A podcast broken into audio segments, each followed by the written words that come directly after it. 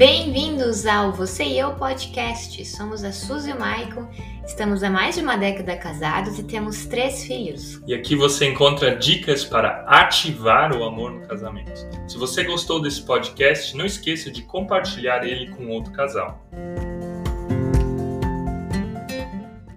Bom dia, gente. Seja você bem-vindo, seja você bem-vindo aqui a Você e Eu para nossa live devocional de casal. Como você já sabe, ela sempre acontece de manhã, às 8 horas da manhã, de terças a sextas-feiras. E você é meu convidado, minha convidada especial para estar aqui nessa manhã falando sobre tentações. Se você já assistiu às outras lives dessa semana, nós falamos sobre tentações na área das finanças, tentações na área da sexualidade e tentações na área das emoções. Para cada dia, nós olhamos uma história bíblica para a área das finanças, a gente olhou a história do Judas. Para a área da sexualidade, a história do José. E para a área das emoções, a história do Caim. E hoje, gente, eu quero falar então sobre identidade. Identidade tem a ver com a nossa existência, tá? E a gente vai olhar a história de uma pessoa e de alguém bem importante dentro do cristianismo, que é o próprio Jesus. Como Jesus foi tentado dentro da sua identidade, dentro de quem que ele era. Quando a gente não sabe quem que a gente é, quando a gente não sabe para o lugar que a gente quer ir, o nosso casamento, a nossa vida e tudo que faz parte da nossa vida também fica parado e fica estagnado. Por isso, um dos piores problemas, na minha opinião, um, o problema mais grave que pode existir num casamento é quando a gente não sabe quem que a gente é. Na verdade, os problemas na área sexual, os problemas na área financeira, os problemas na área relacional, elas derivam da nossa identidade. Por isso, essa talvez seja a live mais importante e que poucos talvez tenham desejo de ouvir sobre isso, porque não entendem o que, que isso significa. Mas quando a gente entende, quando a gente entende quem que a gente é, qual é a nossa real identidade, a gente trabalha lá nas, na profundeza do nosso coração. A gente trabalha naquelas áreas que são as fundamentais da nossa existência. Porque quando a nossa vida ela está bem resolvida, quando a nossa existência ela está bem resolvida, os nossos relacionamentos também estarão bem resolvidos. A sexualidade ou os problemas na área da sexualidade têm a ver com problemas de identidade. Os problemas de alguém gastar demais têm a ver com identidade. Os problemas com as emoções e não conseguir gerenciar o que passa dentro de si tem a ver com o quê? Com identidade, ou seja, tudo tem a ver com identidade. E Jesus, tá? Jesus ele foi tentado pelo diabo em três áreas. E são as três áreas pelas quais as pessoas geralmente estão vivendo, que são as áreas da superficialidade, tá? Eu quero ver conosco uma passagem ou três momentos dessa história de Jesus onde Jesus, lá em Mateus capítulo 4, ele é levado pelo diabo ao deserto antes de começar o ministério dele. E o diabo ele pede para Jesus fazer três coisas diferentes. E essas são as três tentações de Jesus, tá? Mas então, antes de eu começar agora para valer, quero pedir você que já está aí, quero te pedir, deixe teu like se você ainda não deixou teu like. Aperta umas 10 vezes aqui no coração aqui embaixo se você está vendo tá? Apoia essa live. Paz do Senhor para cada um de vocês, para você também leu. Legal, gente. Legal que vocês estão aí. E uma pergunta, de onde é que você está assistindo essa live? Tenho sempre curiosidade de saber qual parte do país você está. Eu falo aqui de Santa Catarina, de uma cidadezinha chamada Rio dos Cedros, é perto de Blumenau. Blumenau talvez seja conhecido, uma cidade do interior de Santa Catarina. Então seria legal saber da onde você me acompanha. Sempre tem gente do Brasil todo, às vezes gente fora do Brasil, tá? Então que Deus possa estar abençoando essa palavra agora. Enquanto eu vou ler a palavra, você escreve aí de qual cidade você é, tá? Tentações que Jesus sofreu na área da identidade. A primeira delas, o diabo chega para ele, tá? Chega para ele e diz: "Se você és o filho de Deus, Manda que essas pedras se transformem em pães. Mateus 4,4. Olha só. Olha só o que, que o diabo está pedindo para Jesus. Se você é filho de Deus, está questionando quem ele é, mande que essas pedras se transformem em pães. O que, que ele está falando na essência? Tá? O que, que ele está pedindo uh, lá no fundo? Ele está pedindo para Jesus se definir por aquilo que ele faz. Filho de Deus. O que, que isso tem a ver com tentação? A gente, tá? A gente muitas vezes se define por aquilo que a gente faz ou por aquilo que a gente não faz. A gente, o ser humano, se acha superior ou inferior pelo título que ele tem. Pelo, ah, eu estudei medicina, você não. Ah, eu trabalho numa empresa, então sou uma pessoa inferior em relação a alguém que tem uma, um, um ensino superior, uma, uma formação maior. E quando a gente começa tá, a nos definir por aquilo que a gente faz, por aquilo que a gente produz, e é uma tentação muito grande, a gente começa a trazer algo para dentro do nosso casamento que é o quê? A meritocracia. Você é amado se você desempenha algo. E se você não desempenhar aquele algo, você não é amado. Ah, eu te amo se você é bombado. Eu te amo se o teu corpo é durinho. Ah, eu te amo se você consegue trazer tanto dinheiro para casa. Eu te amo por isso e por isso e por isso. Mas a nossa essência, a gente não quer ser amado por aquilo que a gente pode produzir, seja cuidar do nosso corpo, seja o dinheiro que a gente pode gerar, seja uma viagem que a gente pode pagar para o nosso cônjuge. Então, a primeira tentação de Jesus é se definir por aquilo que a gente faz ou deixa de fazer. Você continua sendo amado, você continua sendo filho ou filha de Deus se você fracassou na vida ou se você é vitorioso. E é claro que todos nós queremos ser vitoriosos. É claro que você também quer vencer na vida, é claro que você também quer vencer no casamento. Mas a vida tem momentos de vitória e tem momentos de derrota. A vida tem momentos de alegria e tem momentos de tristeza. A vida tem a vida e tem o luto. É o que Eclesiastes 3 fala: existe tempo para tudo. Então você não é menos alguém quando você não tem a profissão que talvez você sonhou. Você não é menos alguém porque você não tem o corpo dos teus sonhos. Você não é menos alguém porque você ganha mais ou menos dinheiro que alguma outra pessoa. Então, essa é a primeira tentação da gente se definir por aquilo que a gente é capaz de fazer produzir. Segunda tentação de Jesus, olha só. O diabo chega para ele de novo e diz assim: Se tu és o filho de Deus, joga-te daqui para baixo. Ele chega lá no alto da cidade de Jerusalém, ele mostra todos os reinos e ele diz: Mostra para as pessoas, mostra quem você é, mostra o que você é capaz de fazer. Né? É como se Jesus chegasse aí na tua cidade, vamos ler as cidades que estão aí.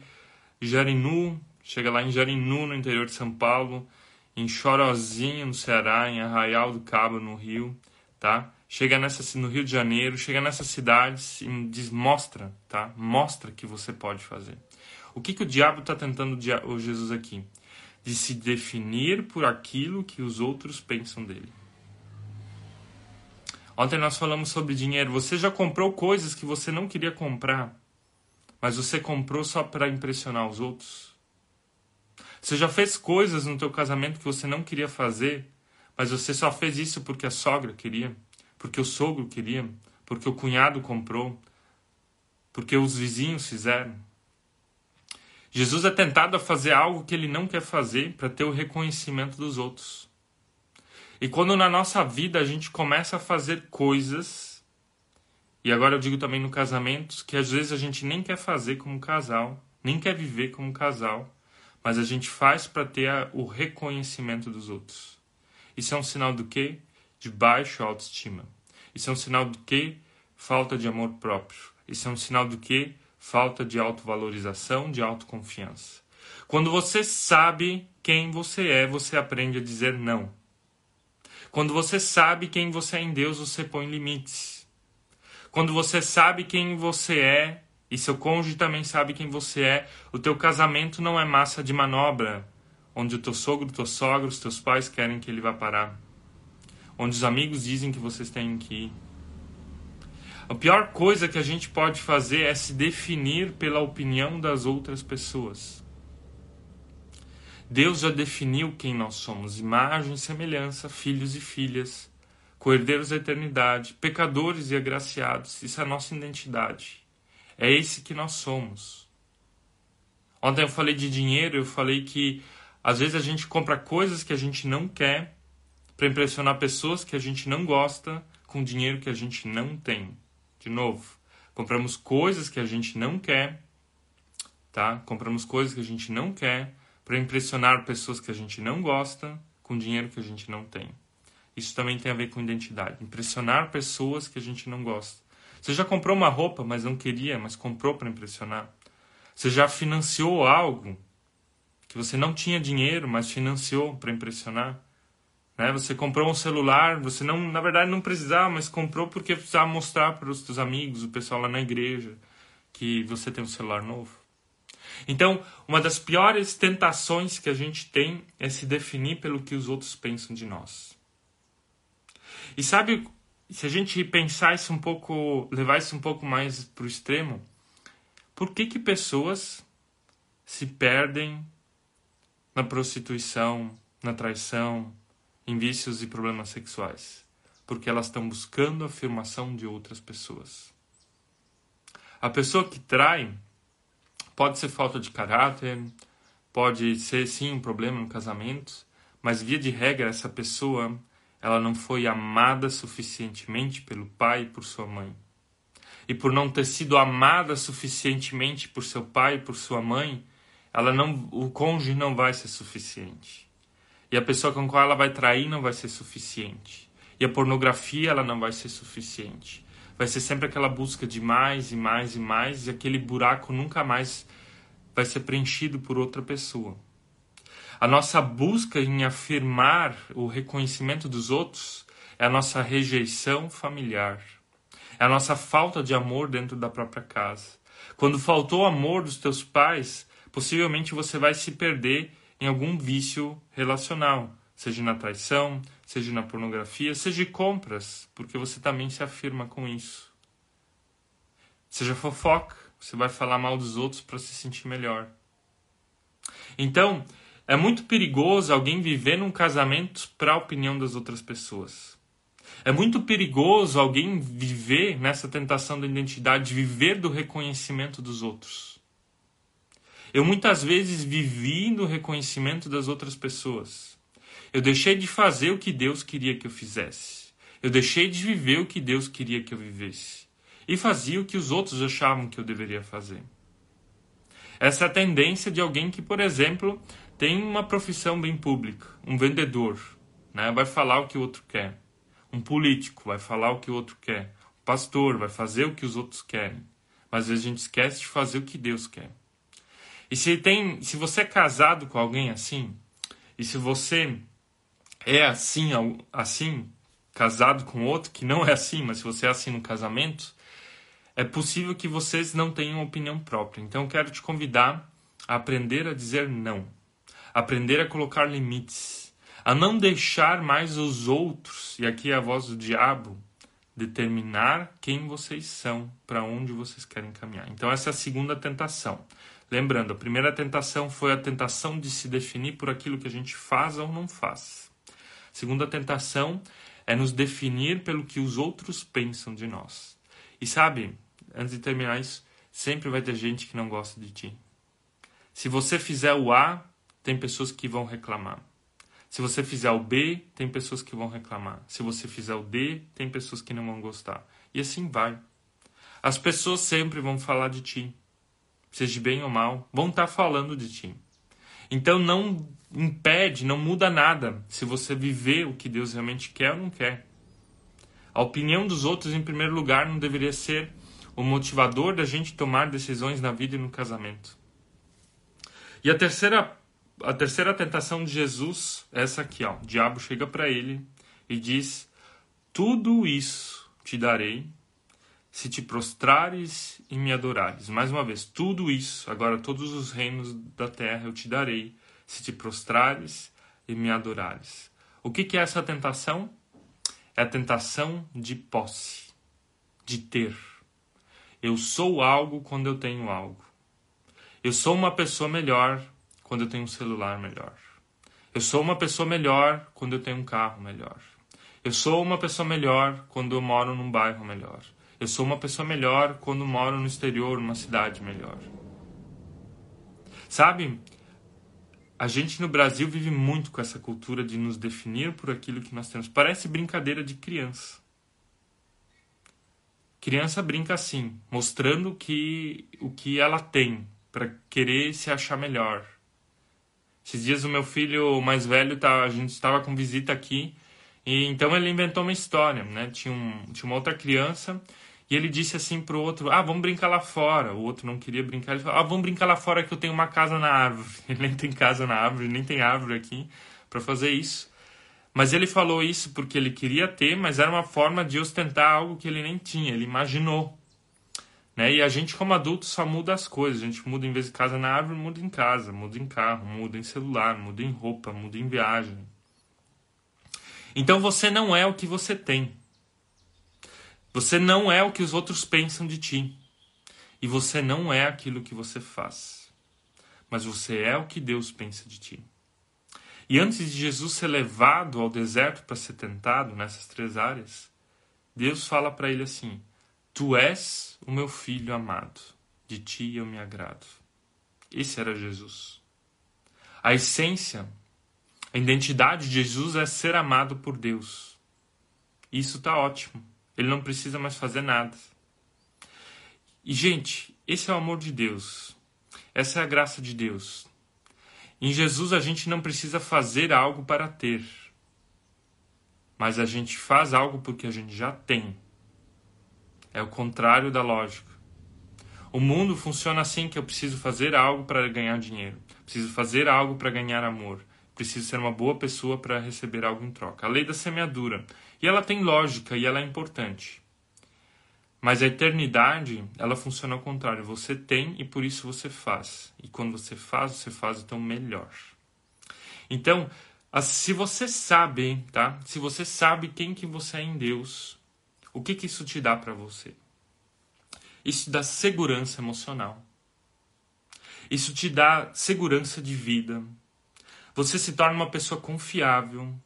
Você se torna uma pessoa com amor próprio, você se torna uma pessoa com autoestima, você entra num casamento, nas relações com firmeza, com segurança. E você entra basicamente para dar amor.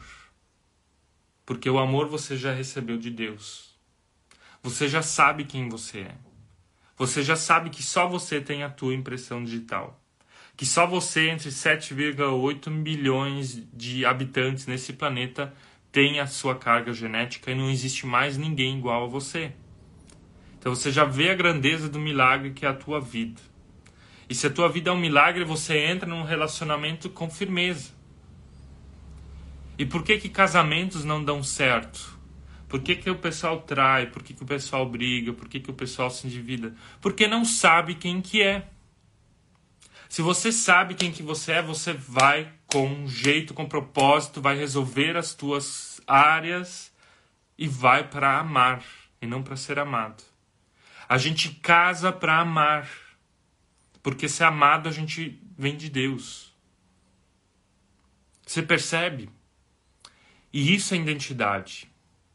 A identidade ela nos dá estabilidade, ela nos dá profundidade, ela nos dá essência para viver os nossos relacionamentos com o cônjuge e com os filhos. Somos preciosos para Deus, não vê João? Ele nem colocou o nome dele no Evangelho, sim discípulo que Jesus amava. Exatamente. E quando a gente entende isso, tá? E quando a gente é tentado a não viver isso, essa é a pior das tentações. Apesar de a gente achar que a pior das tentações é a área da sexualidade, não é essa a pior das tentações.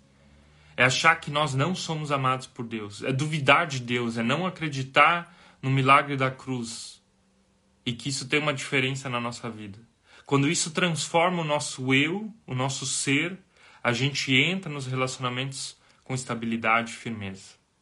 E é isso que eu quero te desejar nesse dia, nessa sexta-feira, também nesse final de semana. Que você saiba quem você é em Deus. Você sabendo quem você é em Deus, você também vai transformar os teus relacionamentos Você vai transformar o teu casamento. Você curando as tuas feridas, ajeitando o teu passado, entendendo que a tua vida depende do amor de Deus, você resolve todo o resto. Tudo se encaixa, tá? Mas a gente tem que realmente entender isso. Isso não pode ser só um discursinho bonito. Não pode ser só algo que a gente escuta, mas tem que ser algo que a gente interioriza, algo que faz parte da nossa essência, algo que faz parte lá de dentro, tá? Então não te defina pelo que você faz. O que você faz tem a ver com propósito e não com identidade. Não te defina pelo que os outros pensam de ti, se tua sogra teu sogro gostam de ti, se os teus amigos ou cunhados falam bem ou mal de ti, se as pessoas te reconhecem lá no trabalho, não te defina por isso. E não te defina pelo que você tem, mas se defina pelo que você é. O teu casamento, os teus relacionamentos, eles vão ser muito, mas muito abençoados por isso, tá? E falando em bênção, eu quero te abençoar nesse dia, nesse final de semana. Quero te abençoar para que você possa hoje e nesse final de semana ter dias incríveis e principalmente que você possa clarificar a sua identidade, entender quem você realmente é em Deus. Amém? Na semana que vem nós vamos então começar uma nova série no Devocional de Casa, gente vai falar sobre sofrimentos. E ela também vai de terça até sexta-feira. Você é meu convidado, minha convidada até lá. Vamos orar? Amado Pai, eu te agradeço por essa manhã, te agradeço por essa sexta-feira, por esse dia que tu nos dás. Eu te agradeço, Senhor, que nós que estamos aqui, que cada ser humano é imagem e semelhança do Criador. É filho e filha de Deus, é co-herdeiro da eternidade. Que nós somos únicos, amados e salvos, redimidos por Ti. Obrigado por isso, ó Senhor. E quero te pedir que Tu possa colocar essa certeza no coração desses homens, dessas mulheres que me acompanham, para que esses homens, essas mulheres também possam trazer essa certeza para dentro dos seus casamentos, na educação de seus filhos e ali para dentro trazer transformação, mudança de vida. Que tu nos dê firmeza de caráter, que tu nos dê estabilidade de vida e que tu nos ajude a amar, porque nós somos amados por ti de uma forma grandiosa e imensa. Nos abençoe hoje, Senhor, abençoe cada um também diante das suas lutas, dificuldades e desafios. É o que eu te peço em nome do Senhor Jesus. Amém. Amém, gente? Amém? Que Deus possa estar tá te abençoando então nesse dia. Nos vemos na próxima semana, de terça a sexta-feira, no nosso devocional de casal, com o tema sofrimentos, tá? Vamos olhar com mais detalhes esse tema. Que Deus esteja contigo hoje, que Deus esteja contigo nesse final de semana. E até mais, até na próxima semana. Tchau, tchau.